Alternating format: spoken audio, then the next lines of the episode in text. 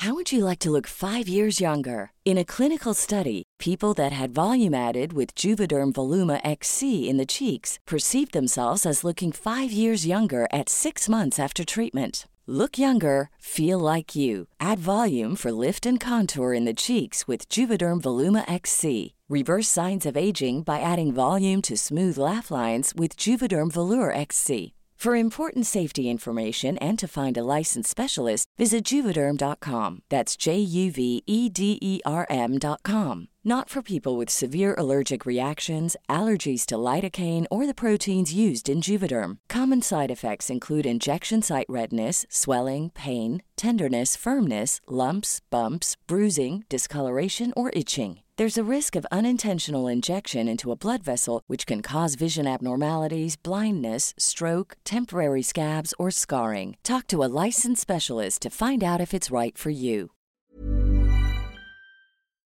Hello, bienvenidas y bienvenidos a Las Reinas Podcast. Yo soy Larisa y estoy muy contenta y emocionada de traerles historias de reinas reales y honorarias, famosas y no tan famosas. El día de hoy les estaré hablando de una de las reinas más olvidadas de la era medieval, ya que luchó por lo que le correspondía, el trono. Esta es la historia de la emperatriz Matilda, parte 1. Antes de comenzar, ya saben, quiero hacer unas aclaraciones. La primera, no soy historiadora, solamente soy fan. La segunda, es probable que no vaya a pronunciar bien algunos nombres de personas, ciudades, etc. Así que me disculpo de antemano. Así que prepárense una bebida, pónganse cómodos, siéntense y acompáñenme mientras les cuento sobre la vida de esta mujer. Comenzamos. De hecho, quiero hacer como una nota adicional eh, voy a empezar este episodio de una manera un poquito diferente al formato que normalmente empiezo los episodios, ya que les tengo una confesión. Este episodio fue influenciado por un programa que vi. Esta vez fue la plataforma HBO, ya que se estrenó la serie de House of the Dragon, que es la precuela de la historia de Game of Thrones. Y esta vez se inspiraron en otro evento histórico llamado la anarquía, y es un y de una de las reinas reinantes de la era medieval más olvidadas. Digo el término reina reinante ya que es el término que se utiliza para hablar de una mujer que gobierna por derecho propio, ya que en esa época la palabra reina solamente significa eh, la esposa del rey. Yo me sabía a muy grandes rasgos la historia de la emperatriz Matilda, pero ahora que la investigué, francamente, no sé cómo no es más popular y por qué no le han hecho su película o su serie hablando exclusivamente de ella, de su historia. Hay, de hecho, hay una serie, eh, una que se llama Pilares de la Tierra, pero digamos que históricamente hablando, la información que dicen de ella no es así como que muy cierta. Y este, bueno, y también quiero comentar sobre las fuentes de información que tenemos de ella, ya que eh, una de estas fuentes es un documento que se llama la Crónica Anglosajona. Eh, una de sus versiones es el manuscrito de Peterborough, que, eh, bueno, y mucha de esta información que sí se escribió durante los tiempos de Matilda y de Matilda, se escribió por terceras personas, gente que no la conocía, o les digo, relatos que personas escuchaban de otras personas y casi todo esto lo escribieron monjes que estaban encerrados en iglesias. Entonces, pues no sabemos qué tanto realmente es cierto y qué tanto no.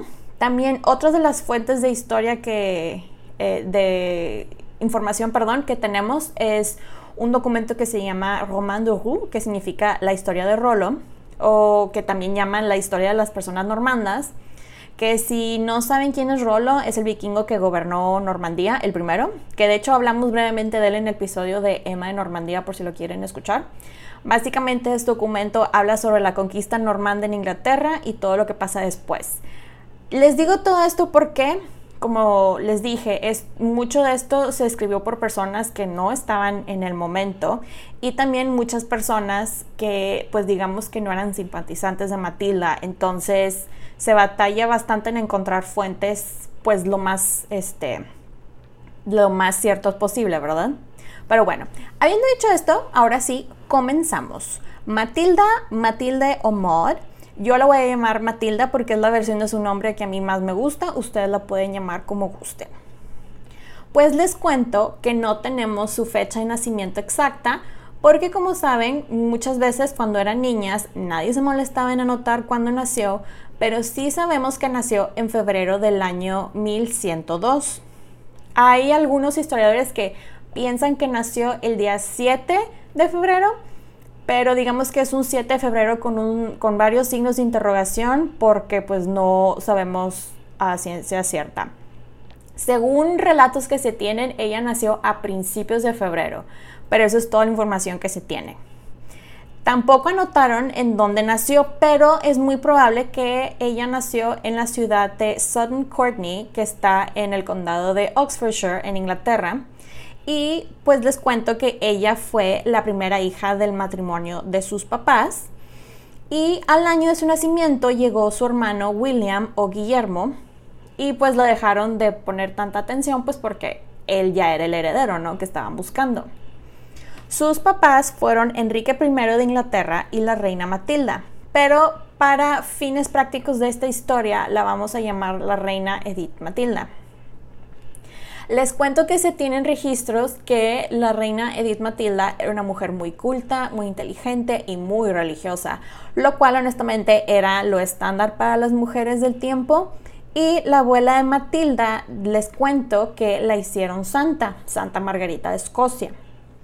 Su papá, Enrique I, era de la segunda generación de los normandos establecidos en Inglaterra, Cof Cof, la invasión normanda, y él era el hijo menor de William o Guillermo el Conquistador. Él estaba en una situación bastante complicada, ya que él era el tercer hijo de William el Conquistador y su hermano mayor seguía vivo, quien este señor se llamaba Courthouse, y este señor tenía un hijo que se llamaba William Clinton. Eh, ya después que nació su hermano, eh, William, la mamá de Matilda dijo, bueno, yo ya te di al heredero, te di una hija, yo ya no voy a participar más en esto, bye. Y el esposo fue de que, ok, está bien, ve y haz lo tuyo. Y por haz lo tuyo era ir a rezar, donar dinero a las iglesias, ayudar a los pobres, etc. De hecho, les cuento que el papá de Matilda tuvo hijos fuera del matrimonio y bastantes. Al parecer tuvo al menos 20, así es, escucharon bien, 20. 20 hijos fuera del matrimonio a quienes reconoció y les dio tierras y trabajos y los ayudó para que se casaran muy bien. Paréntesis cultural, Matilda y su hermano tenían un pedigrí, digamos, un linaje bastante interesante, bastante pesado, ya que ella era hija de un rey, Enrique I, era la nieta de William o Guillermo el Conquistador, quien estableció la dinastía anglo-normanda. Y por el lado de su mamá era descendiente de los primeros reyes celtas de Escocia y de la línea más antigua eh, de las familias eh, anglosajonas inglesas. Continuando con la historia, Matilda se crió en la corte con varios de sus hermanos eh, y hermanas y algo que me llamó mucho la atención es que al menos tres de esas hermanas, bueno, sus medias hermanas, también se llamaban Matilda. Y en esta corte también con sus hermanos, bueno, con sus medios hermanos estaban eh, sus primos por parte de su papá, que eran Teobaldo y Esteban de Blois. Anoten el nombre Esteban porque va a ser bastante importante al rato. Y en la corte también se crió el tío de Matilda, David, quien era el hermano chiquito de su mamá, quien después se termina convirtiendo en el rey de Escocia y apoya a Matilda después de sus, en sus campañas militares. Ahora, la educación. Sabemos que recibió la mejor educación posible para niñas en aquellos tiempos, ya que la educación está bastante enfocada en lo académico y en lo práctico. Obviamente la educación eh, estaba incluida la educación religiosa porque como les digo era lo estándar de la época y lo que se esperaba para las mujeres pero también incluía temas como administración de una casa, administración de propiedades y política, así como a grandes rasgos, ya que como ella era princesa, obviamente se tenía que casar con un príncipe o con un rey y tenía que ayudarlo a administrar sus bienes. Y sabemos que Matilda estaba muchísimo más interesada en la parte de la política que en las tareas domésticas. Sus looks No sabemos cómo se veía, ya que nadie se molestó en pintarla o en anotar cómo era realmente. Solo se cuenta con descripciones que dicen que se veía noble y bella. Y se cuenta con un sello que le perteneció y que ella usó, pero realmente no se aprecia nada de cómo se veía ella. Y digo, les comento adicionalmente, todos los cuadros que se tienen de ella los pintaron personas de a como pensaban que se veía por descripciones de terceros. Entonces realmente no tenemos idea cómo se veía. Ay, pues llegamos a la parte que es la más aburrida para todas las y, triste para todas las niñas reales, creo yo. Eh, y es el matrimonio. Así es, ya llegamos a la etapa de la historia en que hay que casar a la princesa y su papá quería una alianza con el emperador Enrique V, el emperador del Sacro Imperio. Ahora, nota aclaratoria, para esas alturas de la historia, Enrique V aún no era emperador, pero como este nombre se repite bastante, lo vamos a llamar eh, emperador Enrique o Enrique el emperador eh, del Sacro Imperio Romano, porque si no nos vamos a confundir. Que por cierto, en aquellos tiempos al Sacro Imperio Romano se le llamaba el imperio. Y para que se den una idea de lo grande que era este imperio, comprendía los países que ahorita son Alemania, Países Bajos, Luxemburgo, Suiza, Austria, República Checa, la parte norte de Italia y partes de Bélgica, una parte del este de Francia, parte del oeste de Polonia y Eslovenia. O sea, era un super imperio, como les digo y eran varios imperios dentro del imperio y nada más había una corona de emperador y para que fueras emperador tenías que ser coronado en Roma por el Papa. Pero bueno, continuando con la historia. Al emperador Enrique V, por su parte, le convenía elegir a Matilda como esposa, ya que necesitaba dinero y pues ella venía con una superdote. Mandó a su gente a negociar a Normandía, ya que ahí estaba el rey de Inglaterra por el momento, y una carta a la reina Edith Matilda para que lo apoyara y dijera que se casara con Matilda. Eh, dijera que sí, perdón, que sí se podía casar con Matilda. El papá de Matilda dijo que sí, a pesar de que el futuro esposo de su hija era 15 años mayor que ella, pero dijo que primero lo había consultado con un arzobispo y que el arzobispo lo meditó y que rezó cuánta cosa y llegó con él y le dijo, Enrique, es que es voluntad de Dios que se tiene que casar. Y Enrique, esa era la respuesta que estaba queriendo escuchar. Pero bueno, ya que acordaron que se iban a casar, suben eh, en el año 1110 a Matilda a un barco a sus 8 años para llevarla a conocer a su futuro esposo en Alemania. Pues por fin llega Matilda sana y salva a Boulogne y de ahí se va con todo su séquito hasta donde estaba su futuro esposo. Fue un viaje muy largo y peligroso, pero énfasis en lo largo. Y por fin llega y conoce a su futuro esposo, quien eh, tenía 23 años. Al parecer, él la recibió muy bien, de acuerdo con su estatus y todo el show. Y de hecho, antes de continuar con la historia de Matilda, quiero hablar un poquito de él, de Enrique V. Pues no sabemos exactamente cómo se veía, vaya una descripción exacta, pero alguien anotó que él estaba bastante decente, pero que no era guapo. Sabemos que era bastante alto para la época, porque también anotaron que medía 1,80, lo cual créanme es bastante alto porque la gente en la época era muy bajita. Y también escribieron que tenía un carácter muy intimidante.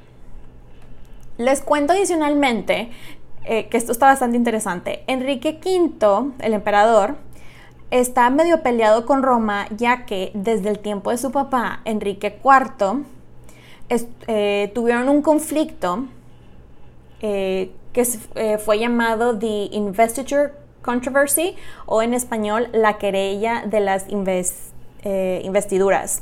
De la forma más resumida, esto, es un, fue un conflicto entre la Iglesia y el Estado eh, en Europa medieval sobre la capacidad de elegir e instalar obispos y abades en los sí, abades de los monasterios y el propio Papa. Básicamente se pelearon un chorro y el Papa excomulgó al Papa, a Enrique IV, dos veces, no una, sino dos veces, y porque lo excomulgó, luego se provocó una guerra civil y pasaron muchas cosas. ¿Por qué les cuento esto? Se estarán preguntando. Bueno, la respuesta es, les cuento esto porque el emperador Enrique eh, ya era el emperador porque estaba a cargo del imperio, pero no era el emperador oficialmente porque no había ido a Roma y no había sido coronado por el Papa.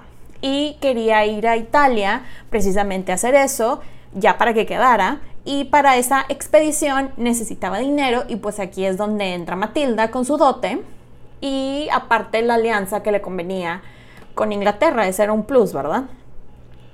Otra cosa que deben de saber de eh, el emperador Enrique es que él llegó al poder porque derrocó a su papá Enrique IV. Entonces, un personaje bastante interesante, digamos. Pero bueno, cerramos esta paréntesis de, del futuro esposo de Matilda y regresamos con su historia. Como Matilda era una niña, no se podía casar, entonces la comprometen oficialmente y durante su compromiso ella ya actuaba como reina, digamos. No se podían casar, pero les digo, era muy chica, ya que la ley canónica decía que una niña tenía que esperarse hasta los 12 años para casarse. Y como el emperador ya no quería más problemas con el papa, dijo, está bien, me espero, no hay problema. Entonces, eh, en ese inter, Matilda se queda sin su séquito, ya que el prometido corre a todos y le da a su propia gente. Y al parecer Matilda se adaptó bastante bien y rápido a pesar de no hablar el idioma ni nada. Fue muy bien recibida en la corte y escribieron en una crónica llamada Kaiser Chronik, algo así se decir en alemán, que ella era de modales nobles, encantadora y bonita de cara y que poseía la distinción y gloria del imperio del reino inglés. No sé qué cara tiene que ser alguien que se ve con distinción y gloria del imperio, pero pues ella representaba la gloria del imperio. Cuando llegan a la ciudad de Mainz, coronan a Matilda como reina de Alemania el 25 de julio de 1110. Al parecer, Matilda batalló bastante durante la ceremonia con su corona, eh, ya que una, la corona estaba muy pesada y dos, estaba muy grande para su cabeza y eh, al parecer se le movía, y, pero relataron que ella actuó, cito, con mucha elegancia y dignidad. No sé qué tanta elegancia y, dignidad pueda tener una niña de 8 años, pero ustedes imagínenselo. Em, como faltaba para su boda, como les decía, eh, faltaba un ratito, la mandan a la ciudad de Trier con el arzobispo Bruno para continuar con su educación. El arzobispo Bruno le dio clases de latín, le enseñaron el dialecto alemán que hablaban, eh, que se hablaba en la corte del prometido. Aparte tuvo clases de gramática, empezó a aprender sobre las leyes y costumbres del reino y de cómo manejar la política del reino aparte. Todo esto a sus ocho años. En este inter que Matilda estaba recibiendo su educación en Trier, su prometido, el emperador, se fue a Roma y terminó secuestrando al papa. Así es, lo secuestró. Llegó un acuerdo con él y ese acuerdo fue que el papa eh, lo iba a coronar como emperador ya oficialmente y ya cuando lo hiciera lo iba a liberar y pues accedió y este y pues ya fue coronado. Pasa el tiempo, los años, y ya por fin Matilda cumple sus 12 años y pues es hora de casarla ya oficialmente. Y la boda se lleva a cabo el 7 de enero de 1114 y fue así una super mega boda. No sabemos cómo se llevaban los novios, pero el crónico Orderic Vitalis escribió que al menos al principio del matrimonio el rey amaba a su noble esposa. Pasa el tiempo y nada de bebés. Los historiadores modernos no descartan que es posible que Matilda haya sufrido alguna pérdida, pero no hay absolutamente nada documentado. Aún así, sin tener hijos, Matilda era bastante popular en toda Alemania, en donde de hecho la llamaban Die gute Metild, que significa la buena Matilda. Disculpen mi intento de alemán, no sé nada de alemán, Pero bueno, continuando, dos años después, su esposo, el emperador Enrique, recibe la noticia que la condesa de Canosa, eh, quien de hecho es otra mujer que también se llama Matilda, muere y le deja sus tierras y esta era una muy buena oportunidad para ir a Italia y conseguir que coronaran a Matilda como emperatriz y ver otras cosas relacionadas de la política.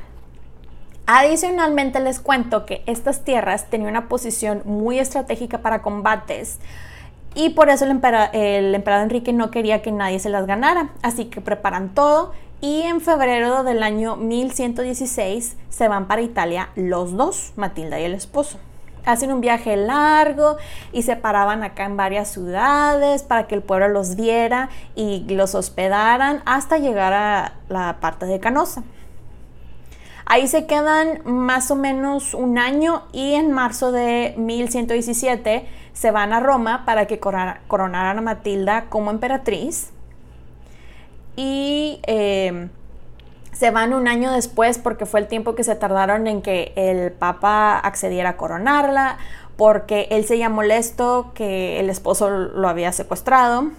Y ya el 13 de mayo de ese año ya se llevó a cabo la ceremonia en donde Matilda es coronada eh, la reina de los romanos, a.k.a. emperatriz. Un año después, en 1118, como ya llevaban casi los dos años fuera de Alemania, la gente se estaba empezando a pelear y el emperador Enrique le dice a Matilda, oye, me voy a regresar a Alemania, pero quiero que te quedes aquí como regente en Italia. Después mando mi gente para que te lleven eh, de regreso a Alemania. Y yo creo que Matilda dijo, ok, está bien, tú vete, yo me encargo. Matilda, a sus 16 años, se quedó de regente de Italia todo lo que di, la verdad, denota que él confiaba muchísimo en ella y en su juicio. Ya para esas alturas, Matilda tenía varios años viendo a su esposo cómo trabajaba, cómo manejaba asuntos de política, cómo administraba el reino. Digo, aparte, adicionalmente, mejor dicho, ella había visto por poco tiempo cómo lo hacía su papá de niña. Entonces, pues tenía dos fuertes referencias de cómo se debería de, gobernar, pues todos los reportes que se tienen eh, es que ella hizo un muy buen trabajo mientras fue regente en Italia. Claro, gobernaba a nombre de su esposo, por eso la gente le hacía caso, pero aún así hizo un muy buen trabajo encargándose de una muy buena parte del imperio a sus 16 años. Solamente se quedó ahí un año porque el esposo mandó por ella ya que le urgía embarazarla, pero spoiler alert, nunca pasó. Algo que me llamó mucho la atención es que en esta ocasión no le echaban realmente la culpa a Matilda por no estar embarazada, sino a su esposo.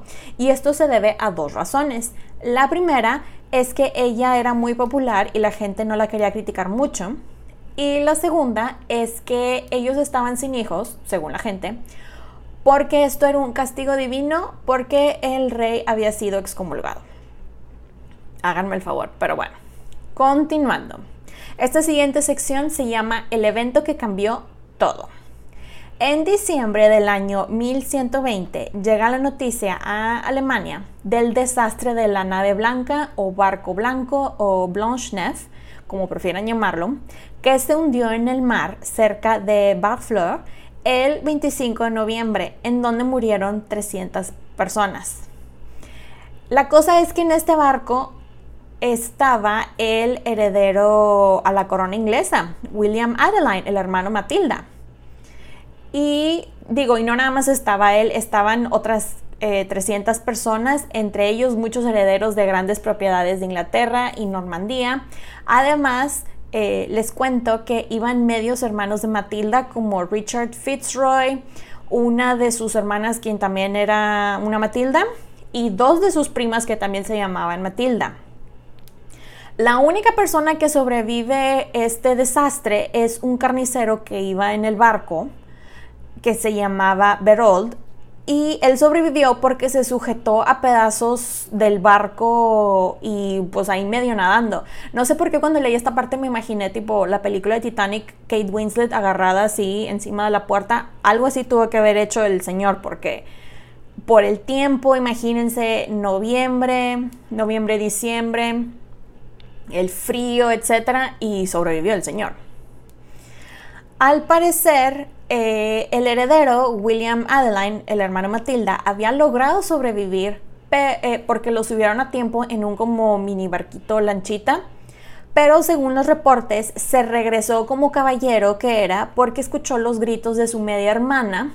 Y cuando él y las personas de su séquito que estaban en la lanchita se acercaron, la gente de su desesperación terminó destruyendo el barquito, la lanchita.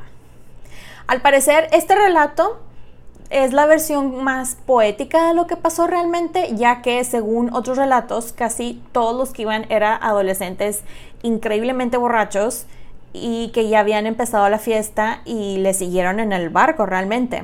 O sea, imagínense cómo estarían en la party, en el barquito, que no sintieron el golpe que la nave dio y por eso se empezó a hundir.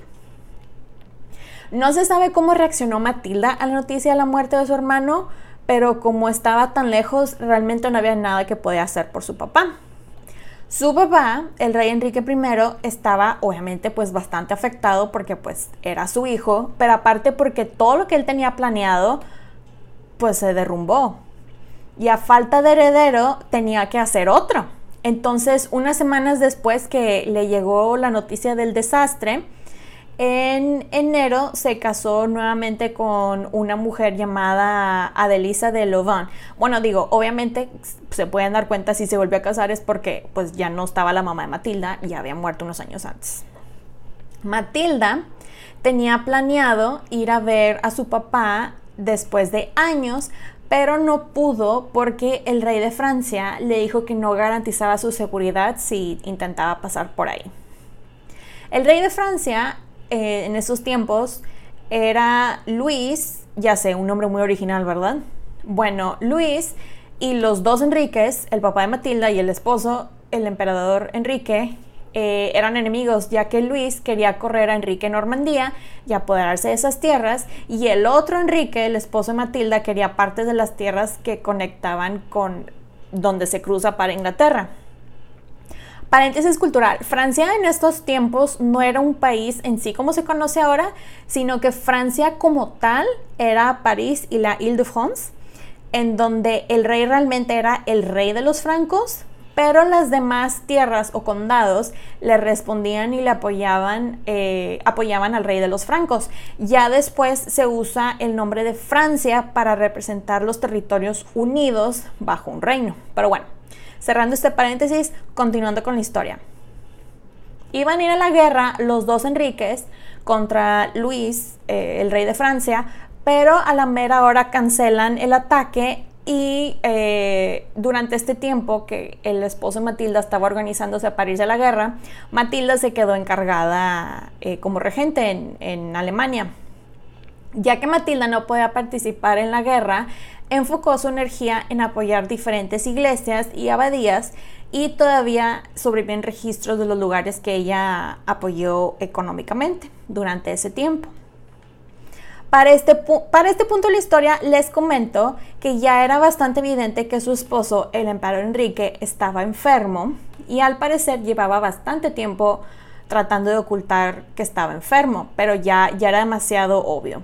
Muchos historiadores contemporáneos piensan que él tenía algún tipo de cáncer, eh, pero la cosa es que él estaba muy enfermo y se estaba deteriorando muy rápido y termina muriendo el 23 de mayo de 1125 con Matilda a su lado. El crónico Benoit de Saint-Maur escribió que ella sentía una gran tristeza y que extrañaba a su compañero, digo, habían sido un muy buen equipo gobernando ese gran imperio. De hecho, antes de morir, él le dio la insignia imperial a Matilda para que la cuidara y la entregara hasta que se eligiera el nuevo emperador. Y en este caso sí se tenía, bueno, los emperadores se elegían, ya después les digo que tenían que ir a coronarse y todo ese show.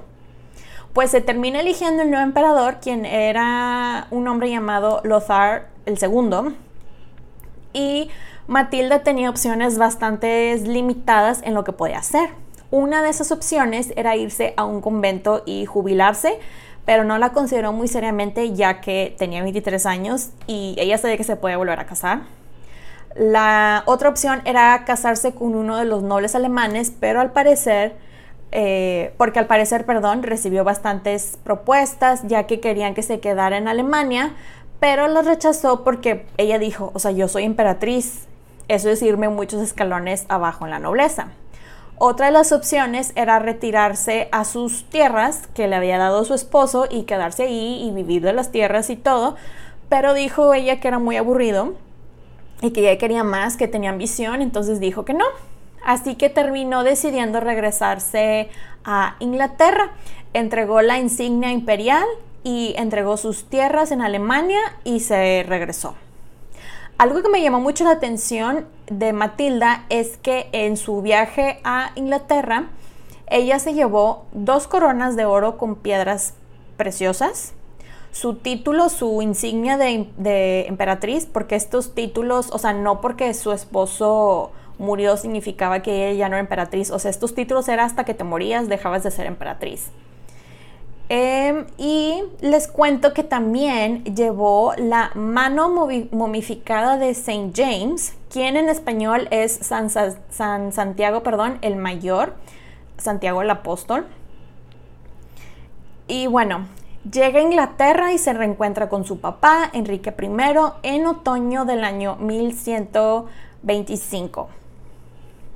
Al parecer, según los relatos, Matilda cuando regresó le costó bastante, bueno, no bastante, pero sí le costó adaptarse ya que tenía 15 años fuera de Inglaterra. Y el primer eh, problema que tuvo precisamente fue que como tenía tanto tiempo sin hablar su idioma, el que no era el inglés en aquellos tiempos, el idioma que hablaban era el anglo-normando. Y batalló un poquito en cómo reaprender su idioma, pero lo hizo bastante rápido, honestamente. Y su segundo problema, entre comillas, fue acostumbrarse a la etiqueta de la corte de su papá, porque era mucho más relajada a la que ella estaba acostumbrada en Alemania, como que eran muy estrictos. Y aparte, digo, estaba muy acostumbrada a que la llamaran emperatriz y en Inglaterra no la querían llamar emperatriz, la querían llamar princesa. Pero bueno, se adaptó y se hizo muy amiga de su madrastra, la reina eh, Adelisa. También se encuentra, se reencuentra, mejor dicho, con uno de sus medios hermanos, eh, Robert o Roberto, el conde de Gloucester, quien tenía para estas alturas ya bastante dinero y tierras y era la mano derecha de su papá en, tiempos de guerra. De hecho, Robert eh, después se convierte en uno de sus más importantes y grandes aliados. En este inter se pone a platicar con sus hermanos y primos que tenía años de no ver y este, se entera Matilda que hay una muy buena posibilidad de que ella sea declarada la heredera y se puso a trabajar en observar cómo le hacía su papá, ya que ella solamente había hecho ese trabajo pues en nombre del esposo, ¿verdad? Nunca por derecho propio. Pues llega el día y este día es el primero de enero de 1127 y el rey Enrique I convoca a su gente a una ceremonia. Y por su gente me refiero los varones, condes, duques, obispos, arzobispo, etc. Todo el mundo, pues. Después de dar un super mega discurso del linaje de las familias, que ellos venían de las familias más antiguas anglosajonas, anglonormandas, que del lado de la difunta esposa, que de, los primeros sajones y los reyes celtas más antiguos, bla, bla, bla, termina su speech y hace que todos los ahí presentes juraran uno por uno, así como lo vieron en el episodio de House of the Dragon, y que juraran que aceptaban a Matilda como su heredera y futura soberana, ya que a ella le iban a dar su lealtad. Esto lo hizo para que no hubiera ninguna manera que alguno de ellos dijera que no, que no había hecho el juramento o que había sido un juramento secreto o algo así y porque pues todos iban a ser testigos de todos. Y esto, esto fue una ceremonia como tal. El, obispo de Salisbury fue el que ofició todo esto. O sea, no era así como que vengan todos y háganlo, no, esto era, esto era un evento en sí. Y esto realmente era algo sin precedentes, ya que Inglaterra nunca había tenido una reina reinante, solamente reinas consortes. O sea, dícese las esposas de los reyes. Sin embargo, quisiera hacer como un pequeño paréntesis porque sí quiero mencionar que sí habían reinas reinantes en esa época. De hecho, una de esas era eh, la reina de León y Castilla, la eh, Urraca, quien gobernó por 17 años, y Melisenda de Jerusalén, quien fue reconocida por su papá como la hija del rey y heredera del reino de la gente de Jerusalén, que de hecho un poquito más adelante vamos a mencionarla. Pues pasa la ceremonia y su papá el rey se pone a trabajar para conseguirle esposo y arregló todo sin comentarle o consultarle sobre el tema. De hecho, les cuento que un hombre llamado Robert de Torini escribió que cuando Matilda se enteró que la querían casar con Geoffrey de Anjou o Godofredo, como lo quieran llamar, creo que Geoffrey suena menos feo, honestamente. Eh, no fue, esta Matilda no fue nada y énfasis en nada discreta ni callada en que no estaba de acuerdo con esto. Imagínense esto, Matilda tenía 25 años y Geoffrey eh, tenía 13 años. A Matilda este match no le gustó por varios motivos y estos eran los siguientes. Uno, pues era un niño. Dos, al parecer como que no era un adolescente muy maduro que digamos. Y tres, eh, yo estoy segura que la conversación con el papá fue algo así como, es en serio papá que me quieres casar con un niño, con un hijo de un conde, porque ni siquiera es un conde cuando yo soy emperatriz, coronada por el mismísimo papa y además hija de un rey. Y el papá probablemente le contestó algo como, así es, si quieres ser reina te vas a casar con quien te diga y vas a tener nietos para que, bueno, mis nietos para que nos apoyen. Necesitamos esta alianza. Pues Matilda estaba necia que no se iba a casar con él hasta que le llegó una carta del arzobispo de Tours y le dijo, ya Matilda, por favor, sabes que tienes que obedecer a tu papá. Y pues a la pobre no le quedó de otra más que aceptar el matrimonio con el niño por varias razones. La primera, ella sabía que los varones no le iban a apoyar si no tenía hijos y tenía que estar casada para tener hijos. Y la segunda razón era que por su condición de mujer, ella estaba limitada a los lugares que podía ir, como por ejemplo a una campaña, a un campo, perdón, de batalla, etcétera, y necesitaba a un esposo para que fuera en lugar de ella y peleara por ella y dirigiera sus tropas. Vaya, sí o sí tenía que tener a un hombre que hiciera eso por ella. Matilda tenía que apurarse con eso de casarse, ya que su primo, William Clito, estaba cada vez ganando más y más influencia y seguidores, entre ellos era el rey de Francia, Luis, Luis VI, el que les mencioné hace rato.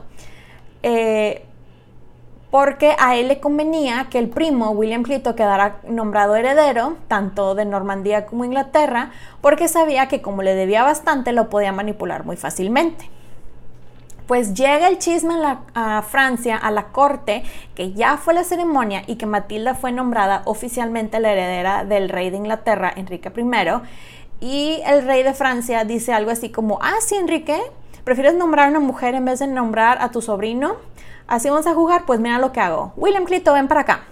Imagínense la escena, ¿no? Que llega William y le dice de que, William, te voy a casar y con este matrimonio te voy a dar un terreno para que lo controles y adivina qué, está justo en la frontera con Normandía.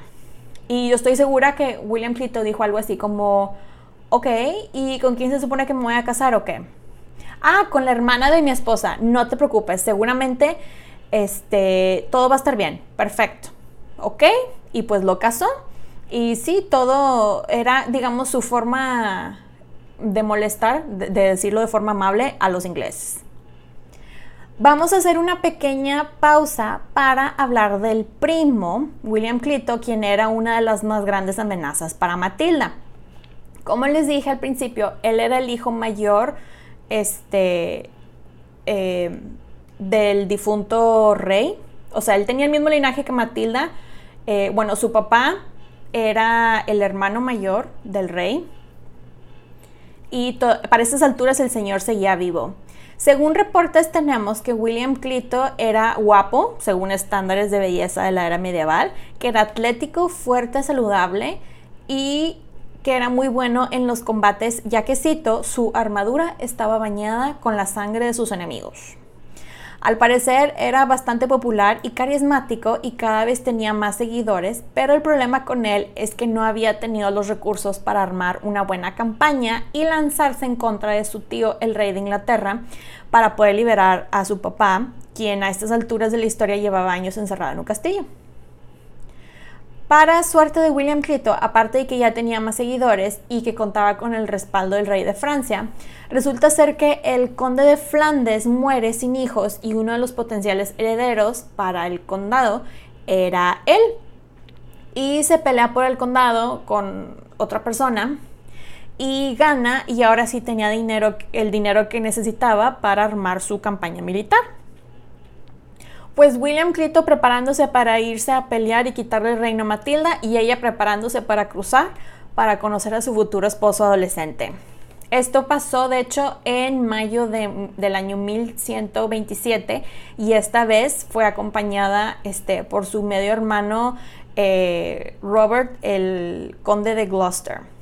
Pues llega el día de la ceremonia de compromiso y Matilda y Geoffrey se ven por primera vez y al parecer se le hizo de buen ver Geoffrey porque le decían Lobel, o sea, el guapo. Pero digo, independientemente de lo guapo, seguía siendo un niño, ¿verdad? Y según los reportes, que Matilda batalló bastante en poner su poker face, su cara para simular que no le gustaba nada lo que estaba pasando. Y según ella, muy discreta, pero digo, todo el mundo se dio cuenta, por eso los relatos dicen que ella hizo caras durante su, su ceremonia de compromiso. Fun fact de Jeffrey, a Jeffrey le decían Jeffrey Plantagenet como apodo. No sé si le suena el apellido Plantagenet, Kov una super dinastía. Bueno, este es el nombre que eh, le pusieron porque él se ponía en su capita o en el gorrito una plantita que se llama Sprig of Broom, que en latín el nombre de esta plantita es planta genista. Es una flor amarilla que está, está muy bonita. Este apodo tiempo después se hizo muy popular y se hizo de distinción que lo adoptaron como un apellido y este fue el, el apellido de toda una dinastía. Pero bueno, ahora sí, continuando con la historia, la boda tuvo que esperar ya que la edad canónica para que los niños se casaran era de 14 años y al Jeffrey le faltaban meses. En el inter que Jeffrey cumplía sus 14 años para poder casarse, su papá, Falk o Fulco, el conde de Anjou, le llega la propuesta del rey de Jerusalén que se case con su hija parecer estuvo buscando, anduvo shopping de esposos y dijo, pues el conde de Anjou. Y este, le dijo, oye, mira, pues no tengo herederos, mi hija va a heredar todo, ¿aceptas? Sí, no. Y le contestó que sí. Y dijo, mira, si me caso con ella, pues no voy a regresar a Anjou, le voy a ceder todos los terrenos y poderes a mi hijo, de manera que dentro de unos meses cuando cumpla su mayoría de edad, por decirlo de esa manera, y se case, ya se casa como el conde y no como el hijo de un conde. Lo cual, pues francamente, tenía más appeal, pues, sobre todo para Matilda, porque, pues, no es lo mismo casarte con un conde que con el hijo de un conde, ¿verdad? Sería ahora emperatriz condesa.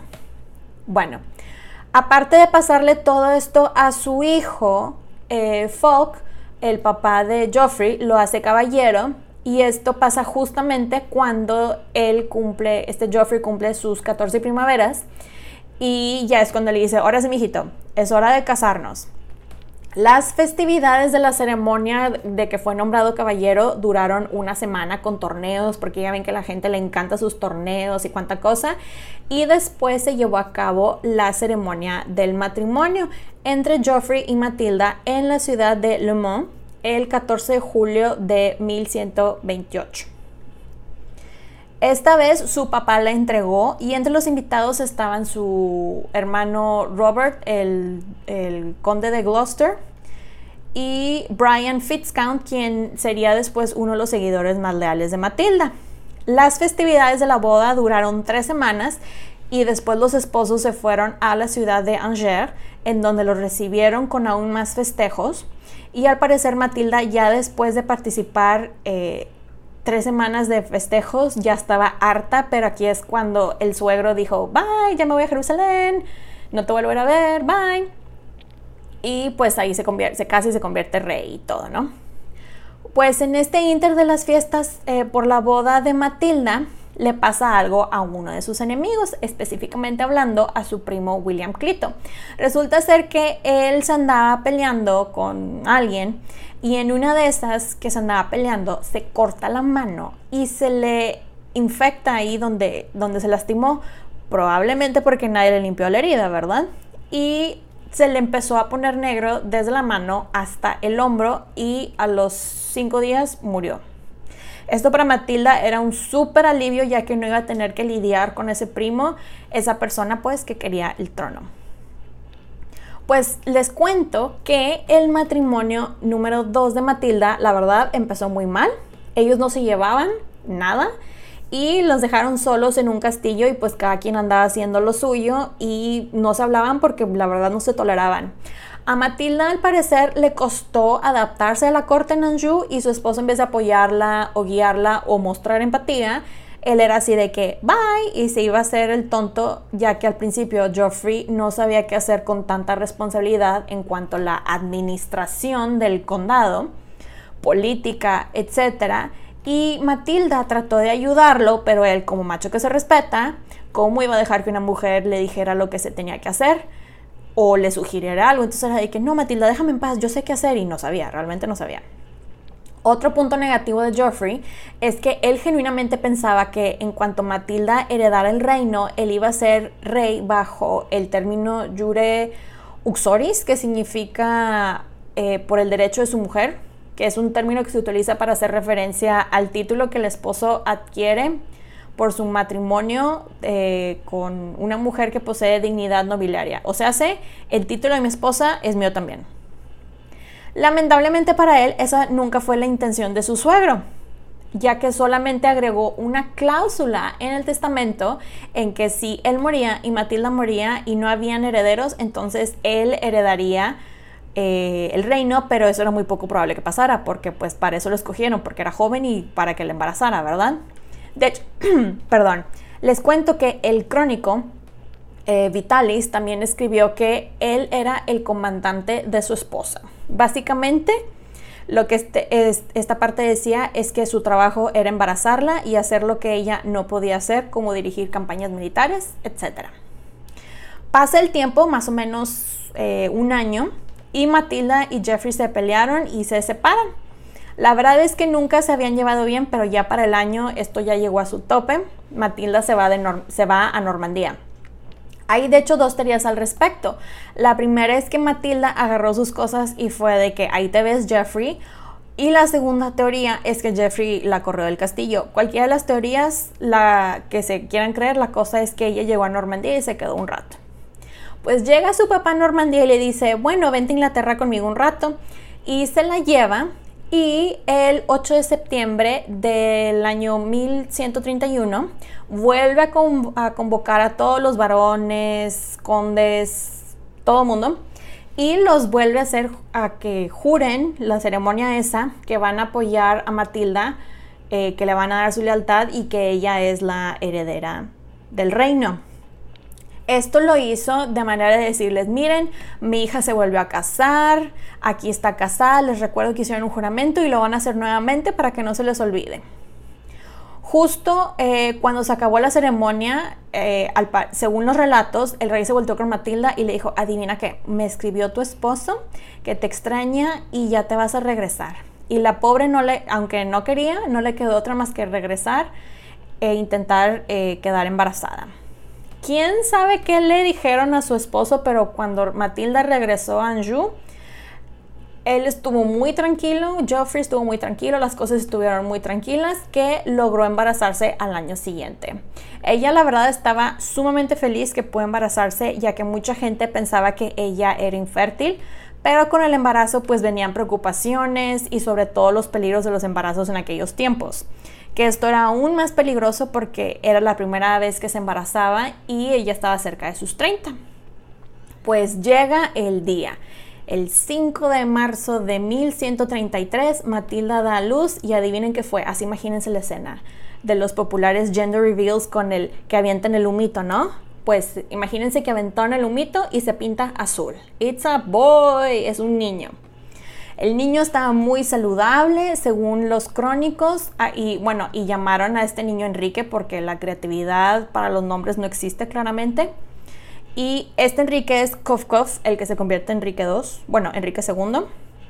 Matilda estaba tan feliz, pero tan feliz eh, por el nacimiento de su niño que ella lloró de la felicidad en el bautizo. Este es el único registro que se tiene de ella llorando en público, les cuento.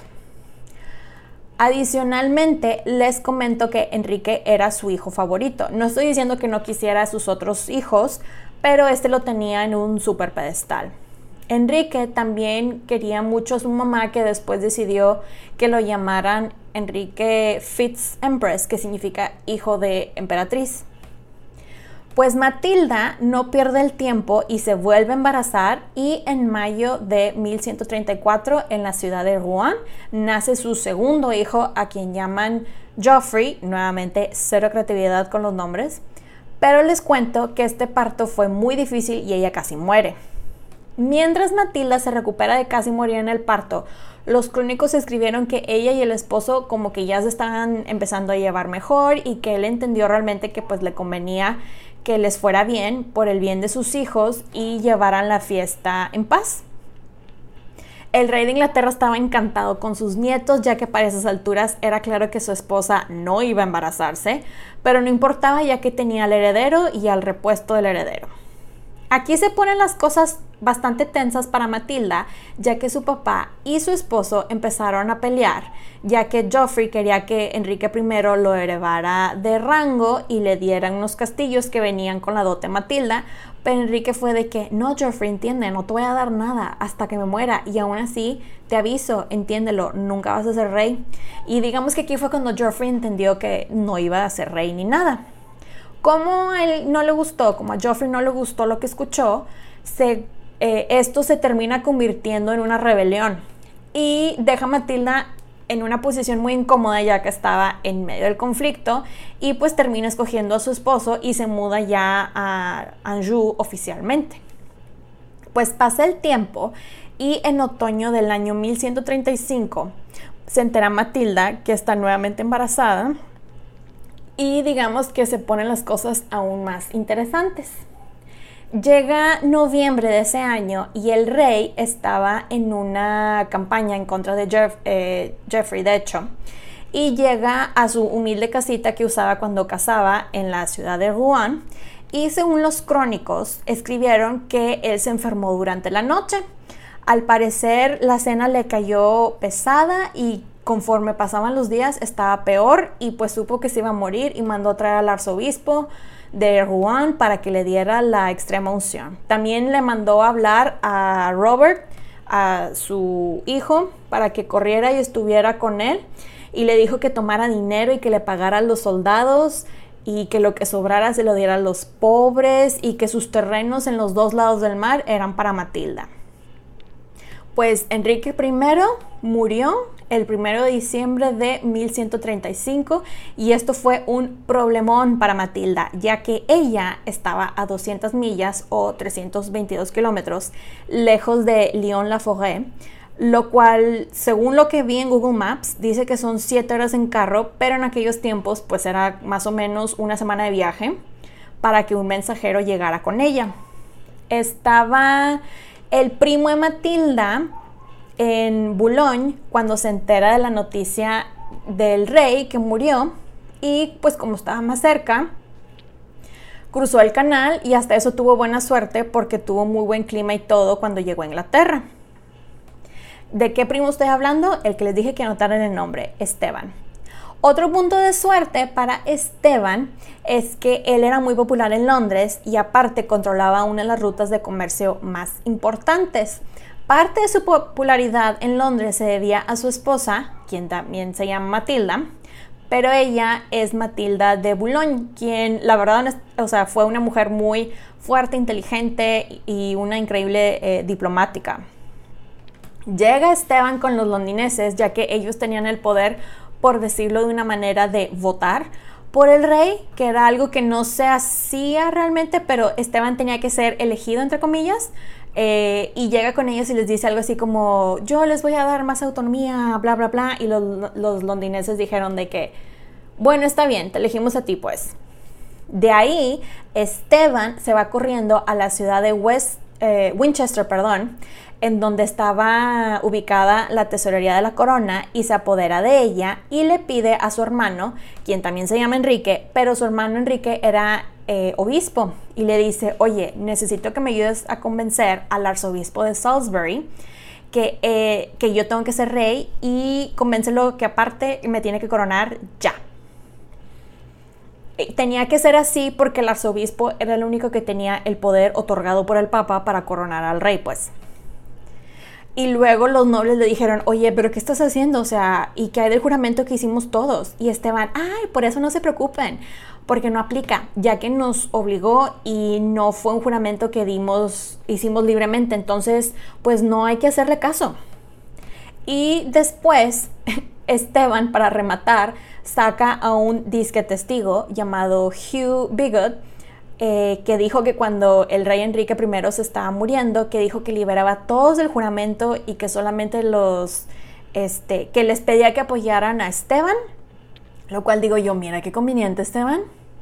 Pues al arzobispo, la verdad, lo convencieron, este, slash, sobornaron y coronan a Esteban el 22 de diciembre de 1135 en la abadía de Westminster. Ya queda oficialmente coronado como rey de Inglaterra y manda un mensaje a Normandía diciendo, todos tienen que doblegarse ante moi. ¿Qué es lo que está pasando con Matilda durante este tiempo? Se estarán preguntando. Pues resulta ser, como ella estaba tan lejos, ella se entera de la muerte de su papá este, ya cuando el primo había sido coronado. Por su embarazo y por la increíble distancia no podía ir a Inglaterra, pero hizo un viaje corto a la frontera con Normandía y se queda en una de las residencias de su papá, ubicada en Argentan. Y de ahí, de estando ahí, es cuando le llega la noticia que Esteban fue coronado. Y ella acá con el coraje y furia y molestia y todo, pero pues no podía hacer nada hasta que naciera el bebé. Digo, entiendo perfectamente el coraje y frustración y todo, ya que Esteban y los otros nobles habían jurado no una, sino dos veces que la iban a apoyar. Pues ahora el rey Esteban estaba, este, pensaba que como él era rey, todos lo iban a apoyar y pues no. Se, eh, empezaron varios levantamientos en diferentes condados que no lo querían. Uno de ellos, este, uno de esos levantamientos fue por el rey de Escocia, el tío de Matilda, y un hombre llamado Baldwin de Redvers, quien eh, terminó yendo a Anjou y se convierte en uno de los besties de Matilda. Pasan los meses y por fin nace el bebé el 22 de julio del año 1136 y adivinen qué, también es niño. Pues voy a dejar el episodio aquí, así que quédense al pendiente de la parte 2 porque ahora sí empieza la anarquía. Espero que les haya gustado este episodio. Pueden encontrar los episodios de las Reinas Podcast en diferentes plataformas como Spotify, YouTube, Apple Podcast y Amazon Music. También están eh, las diferentes redes sociales como arroba las reinas podcast para Facebook e Instagram y arroba las reinas en Twitter. Recuerden suscribirse, darle like, activar la campanita para recibir notificaciones, descargar los episodios y compartirlos. Incluso pueden dejar su rating y review en Spotify y Apple Podcast. Muchas, pero muchas gracias por escucharme y por apoyar este proyecto, este podcast. Nos escuchamos pronto. Bye. How would you like to look five years younger? In a clinical study, people that had volume added with Juvederm Voluma XC in the cheeks perceived themselves as looking five years younger at six months after treatment. Look younger, feel like you. Add volume for lift and contour in the cheeks with Juvederm Voluma XC. Reverse signs of aging by adding volume to smooth laugh lines with Juvederm Volure XC. For important safety information and to find a licensed specialist, visit juvederm.com. That's J U V E D E R M.com. Not for people with severe allergic reactions, allergies to lidocaine, or the proteins used in Juvederm. Common side effects include injection site redness, swelling, pain, tenderness, firmness, lumps, bumps, bruising, discoloration, or itching. There's a risk of unintentional injection into a blood vessel, which can cause vision abnormalities, blindness, stroke, temporary scabs, or scarring. Talk to a licensed specialist to find out if it's right for you.